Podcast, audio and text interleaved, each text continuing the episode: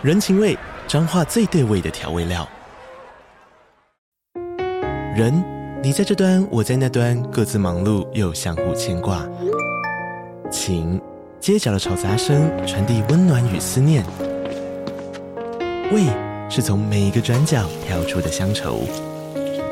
这里是彰化县政府 Pocket 节目《彰化早咖》，我是主持人内克。从彰化大小事各具特色到旅游攻略，透过轻松有趣的访谈，带着大家走进最在地的早咖。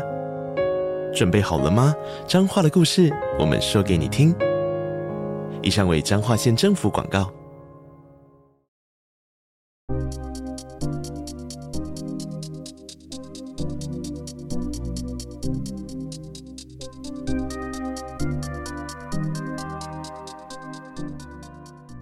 欢迎大家回到篮球乌托邦的 Podcast，我是你们主持人 Quan。我现在人已经在美国了，已经来了几几天了。那现在录音的时间刚好是我们就是我参加裁判训练营结束的时候，人现在在迈阿密，现在早上六点。想说，呃，为了让八月这个月份不要就是完全没有产出，想要来跟听众们分享一些我参加裁判训练营的心得。那其实很多细节还有内容我是不不方便分享，但是我觉得还是有很多东西可以来聊聊看。那其实这个这集 podcast 除了跟听众分享之外，我也把它当做是一个我自己呃 self reflection 回顾，不管是这个暑假或者是过去两三年开始做篮球这个这个事情的一个呃录音日记的概念。那对，希望听众会喜欢。其实这这次来到美国，跟我预期的会呃有点不一样。因为去年如果大家还记得的话，我们也有录过一集，那也是有一点是呃 detail 了我去年去美国的一些内容。那今年一样也是去裁判营，跟去年一样，但我觉得不一样的有两点。第一点是今年的水平、规模、水平、竞争强度、裁判的质量。我说的量是指 NBA 职 NBA 或者其他职业裁判的这个量，就等级我觉得是三级跳，真的是差蛮多的。那竞争水平，其实大家应该也有看到，我们有在我们的社群上面 po 一些影片，那个水准，我老实说，他他真的就是职业职业水平。那 Pro M 其实本来就是这样，Pro M 就是会有一些业余球队，呃，业余的这些社会人士，但也会有一些呃职业球员。那尤其就是跟主办单位聊了一下之后，有发现说，今年其实竞争的球员基本上都是呃在海外就是打拼的一些海外球员。那甚至有些 NBA 球员，这个等下可以来聊聊看。那我觉得，就整体的比赛，老实说是不会输台湾的啦。甚至你可以说，比台湾职业联赛的水平，就是单以球技面来讲的话，会更高。因为毕竟里面是有些 NBA 球员，还有 G League 球员在打的。对，那这是第一点。那第二点是，我觉得这次去其实有一些我意料不到的收获，因为其实我。在过去的去年的一年的经验之后，我今年来到这边的想法是说，我在于裁判法还有一些技术层面的东西会有很大一部分的提升。当然也会有这些就是管理，就其实这才是我去的主要目的啦，就是一一个管理方面、管理阶层的人的角度去切入，看说国外的裁判或者职业的裁判、职业的联盟如何跟裁判呃做结合、做合作。那这个本来是我的设想。那今年其实有多出了一些嗯比较以呃 mental 或是以心理层面，呃还有以一些可能行为层面的。这些角度去切入，如何去观看裁判还有篮球这件事情，那我觉得这个其实很重要，因为我觉得尤其在台湾，不要说台湾了，NBA 其实也是，可是我觉得这个情况在台湾也也是一样的。就这几年台湾篮球非常的商业化，尤其有两个联盟同时在竞争，所以其实变成一个非常呃不是你死就是我活这样的概念。我们说呃零和嘛，zero sum 的一个一个一个篮球篮球市场。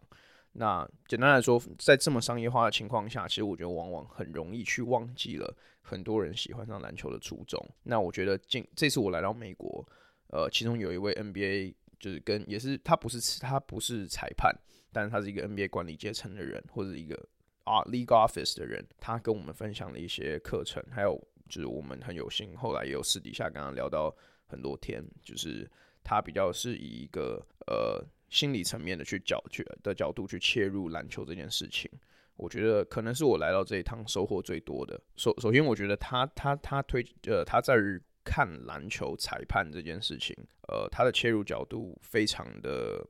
就是这个这个这个 idea 不是新的，就在台湾你在考裁判的时候，其实他们都会教，但是我觉得并不是这么的注注重。那就是裁判的工作是服务，是是，你你可以把它想象成是篮球圈子里篮球产业里面的服务业。那你服务的是什么？你服务的不是球迷，你服务的不是球员，不是教练团，不是不是任何球场上的人，你服务的是比赛本身。这个这个逻辑其实，在政治其实你也很常听到，因为以前我自己是学国际关系的，所以这个东这个 concept 对我而言其实并不是陌生的。你身为一个这个政治人物，你服务的是什么？你服务的是你的人民，你服务的是以美国来讲，州你是州长，你是你是州就是州呃 state 的 level 的这个政客的话，你服务的就是你的州。如果你是一个服务的是区长、市长这种，你服务的就是你的那个 area，你的那个地区。那篮球也是一样，你服务的就是比赛，你的工作就是让比赛顺顺的进行下去。那除了比赛流畅度之外，可能更重要的是你要让比赛确保它是公平的进行下去的。这些都是裁判最重要的一些主要的准则。那要确保这些事情能够顺顺利利的达到，你要让比赛公平，要让比赛顺利，它不是一个简单的工作。那我觉得他他给我最大的 take away 是，裁判其实除了技术层面上的精进之外，人格上面的经济。呃，精进其实可能更重要，就是你身为裁判，你要如何让不管是教练，不管是球员，或者是你你其他的伙伴，如何如何能够听听从你的话，如何说服他们？首先你要从自己开始做起，很重要的一步是你需要，因为裁判其实每次到了场上的时候，裁判、球员这这些都一样，大家到了球场上的时候，自我意识其实非常的强。首先你要学的如何把你的自我意识放下。篮球说到底是一个团队的运动。你当你把自我意识放下的时候，才是你真正可以成功的时候。因为这个这个导师其实有提到一件事情，跟我自己过去两年在工作上面的观察是非常相似的，就是裁判就是这个生物，这个这个个体，他是非常自傲，而且是具有野心的。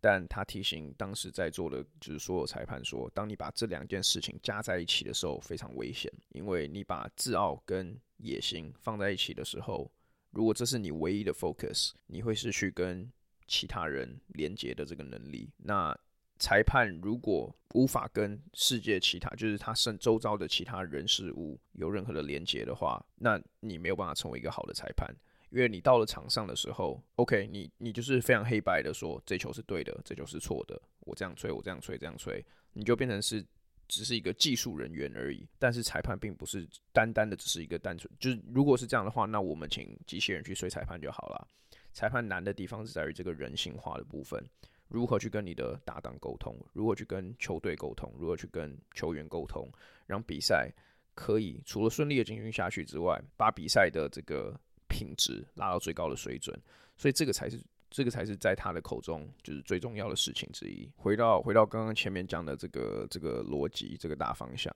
就是举个例，假设你今天吹一个哨，你心中自己知道是错的。我我知道很多裁判在这样的情况下被球队质疑的时候，他们可能会解释自己的呃这个当时吹这个哨的逻辑，会说哦没有没有没有，我会这样吹就是因为这样，就是会会反过去跟他们 argue。但他有讲到这个导师有讲到一个非常重要的逻辑是说。你吹错的时候，你就要负起这个责任，你不要去找借口。你吹错的时候，球队就有权利去质疑你，球员就有权利去质疑你。这个跟我刚刚讲到的把自我意识放下会有一点关联，就是你需要把这个自我意识放下，学着谦虚的去接受你的错误，你才能够去成长。那反之，呃，如何成为一个比较好的团队的人员，呃，团队这个队友的话，比方说很多裁判，其实你看看各种，尤其 FIBA 的比赛，你也常会看到，我觉得是呃 double whistle，两两两个裁判同时吹哨。那其实这个欠缺的就是，呃，因为其实裁判法，这这个这个有点就是到裁判法，还有就是 NBA 吹判区，还有这个 FIBA 吹判区不一样的一个的的的的的方向了。但是我我不想要琢磨太多。但是比方说今天有个裁判，两边的吹判区。他就是两边的裁判都同时在一个吹判区吹判，比方说在禁区好了，底线的裁判吹了，然后前导的这个这个追踪的裁判也吹。其实，在合理的情况下面，在在这个情况下，其实通常只会有一个人很非常明确的看到，那就是站在前面的裁判。如果是一个，比方说是一个切入往禁区的切入的话，因为前面的裁判才看得到球有没有，就是有有有没有这个防守球员有非法的防守动作嘛。后面的人其实如果是针对球的话，其实看不太到，但。常常会听到 double whistle 的时候，就表示中呃追踪了这个裁判，或者在后面的这个裁判可能对他的 partner。没有没有没有足够的信任度，所以他才会进去补这个哨。那通他有教到一个，其实过过去在在我们自己裁判里面也有非常非常大的一个教导的逻辑，是我们需要去等一排。如果你是追踪的裁判，你是后面的裁判的话，你确定他犯规，你百分之一百确定他犯规，你前面的那个裁判假设说他真的没有吹了，你这时候才要进去等一排补这个哨。Late call 没有关系，重点是你要你要你要确定他是对你才能补。那这个情况下比较危险的东西是什么？假设前面的裁判看到了，他其实不是犯规，他很确定他不是犯规，但是后面的裁判在不太确定的情况下补进了一个哨，说他是犯规，但其实就是整个场教练大家都知道他是犯规。你这时候就让前面的裁判，呃，你把他放到了一个非常困难的角色，因为他很确定他不是犯规。那这个哨代表是什么？这个这个哨代表是后面的这个裁判，他不相信前面的裁判，所以他进去补了这个哨。所以其实我觉得，就我刚刚讲到人性化，就是裁判他可以很黑白，他可以是就是白纸黑字的告诉你规则是什么。但是困难的是，你要如何在这样子像我刚刚举例的这种化学效应中，找到跟彼此合作的方式。我我觉得这个才是这个这个导师想要去呃知道的部分。我我觉得他还有聊到另外一个蛮有趣的事，就是如何成为一个专业的裁判。因为其实其实在座的当时的每一个裁判都是专业的啦，就是他们都是在职业比赛里面吹职业的裁判。但是他有点，他等于是有点是回回顾了几个要点，就是如何成为呃如何当一个真正职业的裁判。那其实第一个是你要能够呃，英文是说 pass the eye test，白白话一点的时候就是说，当球员就是当别人在看你的时候，他一看你就能说 OK，他是一个裁判，或者是他是一个职业运动比赛里面的人员。那这这个一部分当然是你的体能、你的身体条件等等的不能太差嘛，就是这也是为什么裁判其实每一年都会有就是体测。的的原因嘛，就是你不能，你你的你的体力当然不能太差，因为像是在 NBA 这种高强度、高速度的比赛，如果你的体能太差，你跟不上球员的话，你你你根本不可能在这个战场上生存。那其实也是为什么你你去，其实你如果到了这个裁判训练营营里面，你进去看到第一个反应，就会想说，哈，这边怎么每一个人都这么粗？每一个人就是，甚至我们我我印象深刻是去年有一个裁判，他是。包括球员里面，他全部全部人包括在一起，他是里面最高最壮、跑最快的人。就是裁判对于他们自己体格的训练是真的非常的注重，这是这是这是其中一块。那另外一块是你的言行举止要像一个裁判，因为因为我不知道就是听众有没有跟裁判接触过，就台湾台湾裁判我觉得也有。就是你跟他们讲话的时候，你就会感觉他们是一个裁判。其实裁判的逻辑思维还有口条非常好，真的非常好。其这这一点我真的非常敬佩，因为他们在比赛的时候，他们需要去记得，OK，我的两个 partner 在这个时候各自吹了吹了什么样的哨，那我必须要法遵从他们的这个尺度。那我后面遇到这个情况时候，我要怎么吹？就所以在逻辑条理上面，他们必须要维持一整场的专注度。那另外就是口条的部分，就是跟跟裁判、跟球员、呃，跟教练沟通，这这个我觉得也是我自己非常需要精进学习的一个地方。身为一个需要常常跟教练团、呃，跟球团沟通的人，他们丢给你困难问题的时候，你要怎么用一个能够说服他们的方式，或者他们能够理解的方式去跟他们做回应？那我觉得裁判在做这一块上面，其实真的是非常优秀。尤其是我觉得 NBA 裁判在这一块真的做得非常好。那我觉得接到接到下一点是，我觉得蛮蛮有趣的，因为我刚刚讲到口条这个部分嘛。这个导师说，每一个如果你想要成为顶尖的裁判，你必须去训练如何在大场，在一个很多人的情况下公开的演讲。他的意思是什么？第第一点是，除了你自己，就是你脑子里面，你对于规则或者你对于沟通，你可能会有自己的一套系统，但是你需要去练习如何把这个系统，把你想说的话跟就是其他人就是讲一次，因为你自己讲的时候，其实你也不太确定，这你你自己想，你当然觉得逻辑很通，但你要确定你讲出来，别人也听得懂，或者别人也觉得有道理的时候，这个东西其实才才有意义嘛，而且这个东西是需要练习的。其实这个不止在裁判了，很多的工作，很多的。这个内容你都需要去做所谓的 public speaking，那他觉得裁判非常需要这一点，那这也是为什么其实你去就除了这一位老师之外，其他的导师都是其他的裁判。那他们教学的这个能力，他们的 public speaking，不管是我们有遇过幽默感很强的，能够用幽默感呃去去带动整个整个教室的，或者是这个很这个对规则很懂的，但就各种各种类别，就当然依你的个性而定嘛。但各种的人都有，但他们的共同点都是，我觉得在美国甚至比台湾再更更明显一点，就是他们在整个房房间里面的讲话的时候，他能够抓住你的注意力，他讲的话是你会想听，诶，他讲的话是他一讲。每一个人的专注度都在他身上，那这这个是第一点，就是你需要练习，你需要去就是确保大家都听得懂你讲的话。那第二个，我觉得可能是更更实际面一点的东西，就是呃，当你练习很多，当你能够 public speaking 的时候，你在于这个处理大场面的这个经验值会上去，或者这个能力就会上去，因为大场面的时候，每个人的情绪都很高涨。情绪甚至都很火爆，你要如何利用你的嘴巴，用你的嘴遁去把这些人的情绪安稳，就是安抚下来，很重要。对，所以我觉得这个这个，我觉得很难。说实在话，不简单。因为我自己在于这一块，就算我有做 podcast 的主持人，说真的，我的口条我觉得也没有到很好。所以这个他认为这是裁判的必要必要特质之一。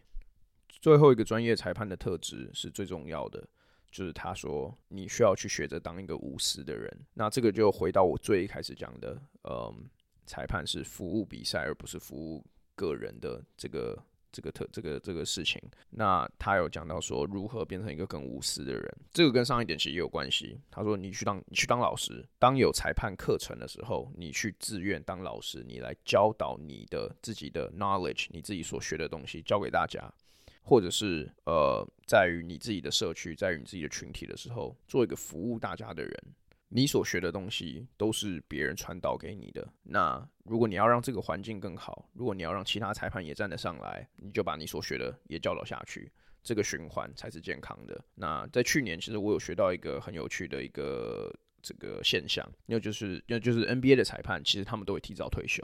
就他们还能跑的时候，还能还能就是吹。进行高水准吹判的时候，他们就会提前退休。原因是什么？原因是他们想要隐居后幕，然后成为导师，教导下一代。这个逻辑其实我觉得不不只是裁判，我觉得在台湾的社会有时候都比较少看到，就是因为我我觉得在我们的教育里面，他教导我们的是我们是非常务实的，我们是非常黑白的。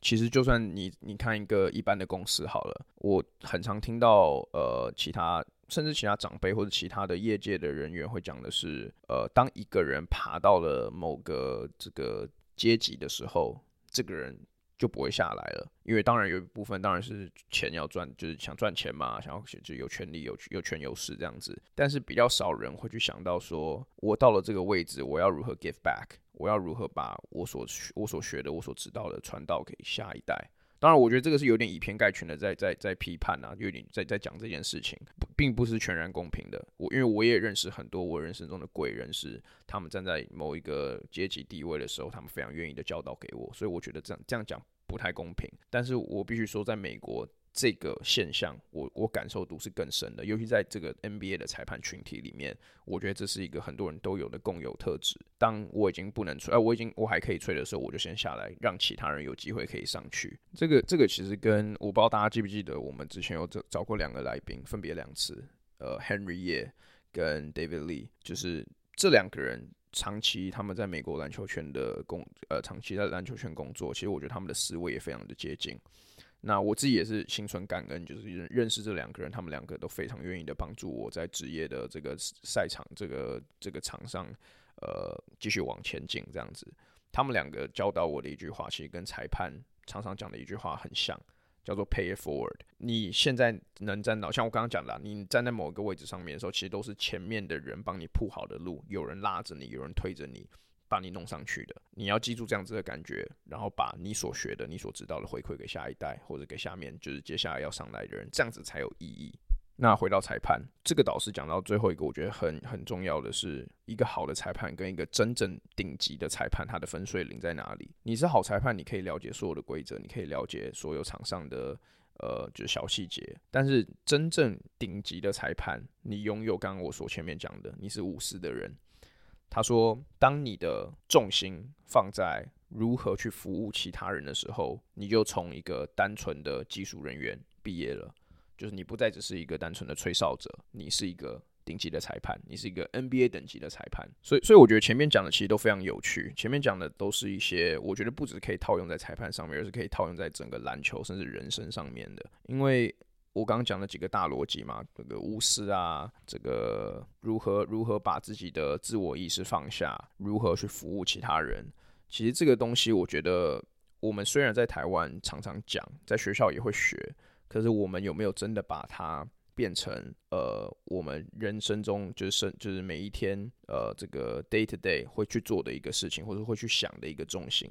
我觉得像我刚刚讲的，我不想以偏概全，但是我觉得至少我自己，这是一个我自己可以再做更好的事情。呃，身边有这么的多的资源，其实每个人都是，每个人其实大部分都是幸运的。如何你你既然有这样子的 privilege，你有这样子的优势的话，你就应该把它分享给大家，因为。再套一个我在裁判语音一直听到的话：我的成功不是因为我的成功，我成功的时候是因为你也成功了。他讲的“你”是指你场上的两个人。当你的另外两个伙伴成功的时候，我们三个就成功了。对，所以我觉得这是一个呃比较我我这次感触比较深的一个一个一个事情。这次另外一个让我比较感触比较深的事情是呃，在我们的教室内容里面有学到一个东西叫做情境化。英文是 contextualize，那情境化的意思就是你要如何去把，因为现在其实现在社会有非常多不一样理念，不一样，不管是种族、文化等等，就是很多的不一样，对不对？很多很多的分意见的分歧，那你要如何在这些意见的分歧当中去伸缩自如？那我的意思不是说就是你就放弃自己的理念，放弃自己的理想干嘛的，但是你要如何在这个这个不同的。这个不一样里面去游走是一个非常重要的技能，对裁判而言。那我觉觉得这个对一般人而言也非常重要啊，因为你刚刚讲，我们刚刚讲这个社会的不同，不只是在裁判，不是在球场上嘛，你在一般的生活中也会遇到。那老老实说，我觉得这个是我在于这边，就是美国还有台湾社会上来讲看到最大的不同。我觉得台湾能够从不一样文化不同，就是文化分歧的。这个这个事情当中伸缩自如的人相对比较少，因为我我觉得在教我们的教育里面，像我刚刚讲的讲的，我们是一个非常务实、非常黑与白的社会。那我们当然，我觉得我们的文化也没有像比方说美国这么多这么的多元，所以所以我觉得这个绝对是部分的原因。但是我觉得能够在这样子的社会，能够在这样子的情境中伸缩自如，对于裁判，对于我们的生活 day to day 而言都非常的重要。那我我自己我自己我自己的这个感想是，同理心还有所谓的无知，我觉得它只是一线之隔。你是真正的理解各方面的文化，各方面的意见分歧。还是你只是为了说而说，就是无知。你只是为了说，哦，我懂你意思，哦，就是我我理解你的感受。还是你是真的有去理解他的感受？我觉得大部分时候是后者。那如何去练习这件事情？老实说，我也没有一个答案。但是这是这是一个社会现象的观察。然后这次有一个导师也是提到了这件事情，我觉得非常的有趣。因为我我我其实觉得在，我如果回到篮球圈呐、篮球圈里面其实有很多世代的隔阂。在于沟通上面，在于做事的方式上面，在于理念上面都有非常的不同。那我自己自己的认知是在于这些呃文化差异或者时代差异的冲突下，很多时候事情就没有办法办法继续的有效率的往下推动下去。那我认为在这个产业里面，在在这个社会里面就很缺乏这种当这个冲突发生的时候，当当意见分歧发生的时候。要如何去化解，而不是两边都非常硬性的硬碰硬，让事情整个没办法进行下去。这个是我我希望这次来到美国训练营可以就是学到，可以自我吸收，然后甚至带回到台湾的一件事情的一个技能。那如果真的要我说的话，其实这个根源我觉得就是沟通。我觉得在台湾。沟通其实是一个呃，还至少至少在我的认知里面是一个需要去加强的一个一个一个东西。呃，我我觉得我们至少我自己啦，我可以非常有效的去跟别人讲我的想法是什么，或是我的逻辑是什么，就是以非常直接的方式去讲这件事情。当但是当遇到有人说，那我不同意你的想法啊，我我不同意就是不同意。当我遇到这样子的情况下的时候，我会比较难去呃化解这样子的不同意。这样子的意见分歧，那我觉得另外一个现象是在于说，台湾或是比方说台湾亚洲的社会，其实都是这样子，就是呃学长学学长学弟制蛮蛮蛮强烈的。那你很少会看到，就是可能比较年轻或者是呃经验比较不足的人去去讲他们的想法，去讲他们就是他们的他们的意见，通常都是长辈资深的，他跟你讲什么。那他跟你讲什么的时候，你听就对了。那我觉得在在在美国这边比较不一样的是，当然你还是要尊重经验，你是要尊你还是要尊重就是在你前面的人，这个是一定的。但是这些有经验、这些尊这这些就是比较长辈或者学长这些人，他们有一个共同点，尤其我在裁判里面有看到是，他们会让下面的人去跟你讲。他，你你看到了什么东西？我印象非常深刻，是有一有一场比赛，NBA 裁判他有亲自下去吹比赛。然后，因为在在这边他们的做法是，每一次吹比赛的时候，下面都会有一群人。其实跟跟我在联盟比赛工工作的内容有点相似，他们就会拿个笔记本在那边记录每一个他们看到的 play，他们每一个想要讨论的东西。那有一场比赛我印象很深刻，是 NBA 裁判上去吹，他亲自上去吹比赛，他是个导师。然后他到中场的时候，他就下来，他就跟，然后然后然后是一个年轻非 NBA 的裁判去指导他，去告诉他，我觉得你这边哪里做错了，我觉得你应该做什么。然后这个 NBA 裁判也没有任何的指导，或者他们就说，我 NBA 裁判我干嘛听你的？他就是全部听进去，他就是同意这样，也也不同意啊，他就是呃接收了他的讯息这样子。我觉得在台湾，不要不要说裁判，就是说。如果整个公司文化、社会文化等等的，其实这样子的情况，老实讲是真的比较少见。那我觉得这个不是一个对对与错的黑白的东西，但是我觉得这是一个工具，这是一个你如何去用沟通化解我们意见分歧的工具。那如果有更多的机会可以去练习这件事情的话，其实我觉得在于整体的效率啊，在于在于事情的推动的这个速度上面，其实我觉得。对于很多人，也许是会有帮助的。那前面前面这段比较冗长一点呢、我觉得就是比较少去呃这种这种角度去切入篮球，就是通常我们都是讲一些比较呃白话一点，或者一些比较就是纯粹篮球面的东西。就是前面这个比较像是我个人经验分享，还有一些感想这样子。那后面我来聊聊我我我这个在这次来美国，就应该说来这个裁判营。我个人遇到比较有趣的事情，或者观察到比较有趣的事情。那像我最一开始讲的，这次的竞争强度真的是非常非常高。那我刚刚讲到，其实有一些 NBA 球员，我我自己有认出来的，有一个是 Thomas Robinson，呃，Robinson，我不知道大家记不记得，当时在国王的一个中锋，好像那时候是第五顺位吧，反正是个乐透签，然后体能非常好。我那时候看到他现在变蛮胖的，我那时候看到的时候，其实我就我就有一点印象，因为穿四十一号的人真的不多。那那时候是 MC，他就有提到 Brooklyn Nets，我才发现哦，哈，那是 Thomas Robinson 这样子。然后另外一个有有一个比较遇到比较有趣的是，之前海神的洋将，前洋将，呃，Xavier Alexander，那时候看到也是，诶、这个人怎么长得有点模，呃，长得有点眼熟。对，那其实讲到 MC，我觉得这个也是另外一个跟台湾比赛我比较少去，呃，感受感受度比较不一样的事情，就是他们的 MC 有点像是球评的概念。就其实大家应该都会有看过那种 Ball is Life 或是篮球街头比影影片，就是那个感觉很像那样子，就是执执那个执行模式跟那样子是一样。那那这个人就是 他会以比较调侃的方式去让比赛整个情绪啊，观众的情绪起来这样子。那这个也是另外一个就是跟去年比较不一样的地方。今年你可以非常明确的感受到比赛还有球赛本身，还有观众的一些情绪的高涨，还有一些。呃，就是可能甚至是观众跟裁判就在那边对骂的情况，就是呃，我我觉得跟真的真的跟我过去经经历的非常不一样啦。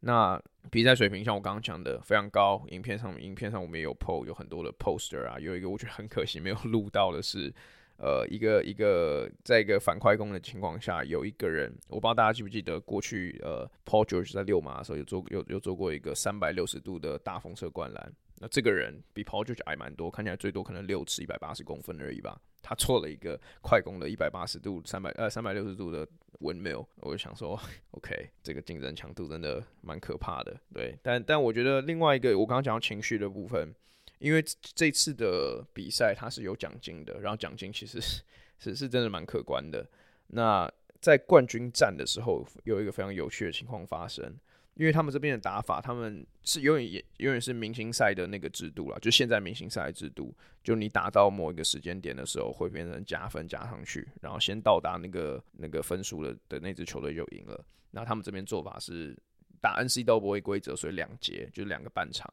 然后下半场到十分钟的时候，比分比较高的那一队加八分上去，他们就就就就是最后的分数。那先到那个分数的人就那支球队就赢。那冠军赛打到最后最后一分一秒，我觉得差一分还差两分而已，就是两队都有机会在一波球权赢下冠军。那有一个裁判他在底线，资历非常好的裁判，他在底线 PO 了一呃这个球的这个球员切入被防守者堵防，他有点被 trap，这个进攻者有点被 trap，然后他要传出去球的的时候，轴心脚稍微移动了一点。然后裁判吹走步，呃，这个影片到时候我可以分享给大家看，就是刚好我有录到，那你们可以自己去呃琢磨这这这球在这个关键时刻需不需要吹一个走步。但是我印象很深刻是大家走进 locker room 的时候。就在这球的讨论度当然就非常高，呃，但我印象更深刻的是是这个输球球队的哦，我我还没讲完故事，他吹完走步的时候，下一波球权就要下一波进攻就开始了嘛。那那一支球队原本是落后的，原本是落后的球队，他们在走步 turnover 之后，他们得到进攻球权，投进三分，然后赢下冠军。然后赢下冠军的那一秒，你就看到输球的那支球队全部冲上来，想要跟裁判理论。然后在这边裁判是有个休息室的。然后那时候就是呃要挡啊，要叫警察来啊，干嘛的？反正就是简单来讲，球员想要闯进裁判休息室跟裁判理论。那后，来裁判室就是在警警察的保护下面才才才能才有办法离开。那我我觉得这个挺有趣的。那后来移到后面我刚刚讲的就是裁判休息室讨论这一球上面，我觉得先不论这球是对或错，呃，因为我们在课堂中有学到一个一个逻辑，是在关键时候三个裁判在于关键的那一球。三个人都需要看得到，都需要有，他们说都要有 opinion，你都需要有意见。因为当假设吹判那个裁判他吹了，他不确定，他还可以跟他的 partner 去对一下，说，哎，这球你有没有想法？哎，这球你有没有想法？如果三个人都一致的话，那这球四十八九就是正确的。那有趣的是，这球在这个 post game 在比赛结束的时候讨论的时候，三个人都说，我认为是对的，我认为是对的。OK，那。就是这样子的讨论效率，这样子的讨论，就如果三个人都有意见的话，这样子的讨论其实才有才有才有这个才有意义。呃，但对啊，我觉得我觉得很有意思，跟大家分享就是呃，就最后这场比赛的情绪是非常的可怕。那在节目的最后一段，我想要来呃回去呃刚刚一开始的话题，然后有点是延伸刚刚的概念，就是作为一个前面的总结 wrap up 这样子。那嗯、像刚刚前面讲的，在裁判的沟通上面，其实我觉得台湾还有美国的裁判。他们的沟通方式确实是不一样，我我没有觉得哪一个就是这个不是一个黑白哪一个比较好的情呃的的事情，因为在各在不一样的情况下，其实沟通方式的不同确实可以呃有不一样的结果。那我只能说不一样的方式在于，我觉得美国的裁判他们在沟通上面比较能够呃看到呃就是在在于想法上的差异、文化上的差异，可以做到更伸缩自如的这个状态。那我想延伸刚刚前面讲的这个东西，然后给一些可能 background。呃，因为在我们离开这个裁判训练营的的时候，我们有跟有机会跟这个刚刚前面的导师有一些 one on one 单独聊天的机会。他有聊到他他给了一些背景的，就是他他聊这件事情的背景。那首先就是他说在呃美国社会里面，在对应该说就在一个民主的社会里面，因为其实现在很多大部分比较先进的国家其实。主要走走的都是民主的这个社会形态。那民主的社会形态在过去几百年以来不断的在演进，但是它的演进遇到了 iPhone，遇到了社群媒体，遇到了科技。当科技呃置入到了这个民主意识形态的时候，它有了跳跃式的成长。就是民主社会过去不断的在进步，但是到了有 technology 的时候，它的进步是这个幅度是最大的。因为现在每一个拥有社群媒体、拥有网络、拥有这个智慧型手机的人都可以发表自己的意见。你就看在，比方说我们我们联盟或者是你说像 Bleacher Report 这种，你去看留言区嘛，留言区其实都都是呃，大家都是有自己发挥意见的平台，或者是像甚至说我们自己的 Podcast，或者是以前做专栏的时候，呃，跟传统跟以前传统媒体不一样嘛，你以前是要爬。这个 corporate ladder，或者是你要爬这个阶梯，你才能一步一步的慢慢的做到专栏作家。但现在是你有个想法，你上网开一个部落格，你就可以开始写作了。那喜欢的人就看，然后你的 following 可能会因为你的专业越来越大，不需要就是它的限制没有过往那么多了。那民主的社会形态在这样子的情况下，很容易就可以呃得到成效。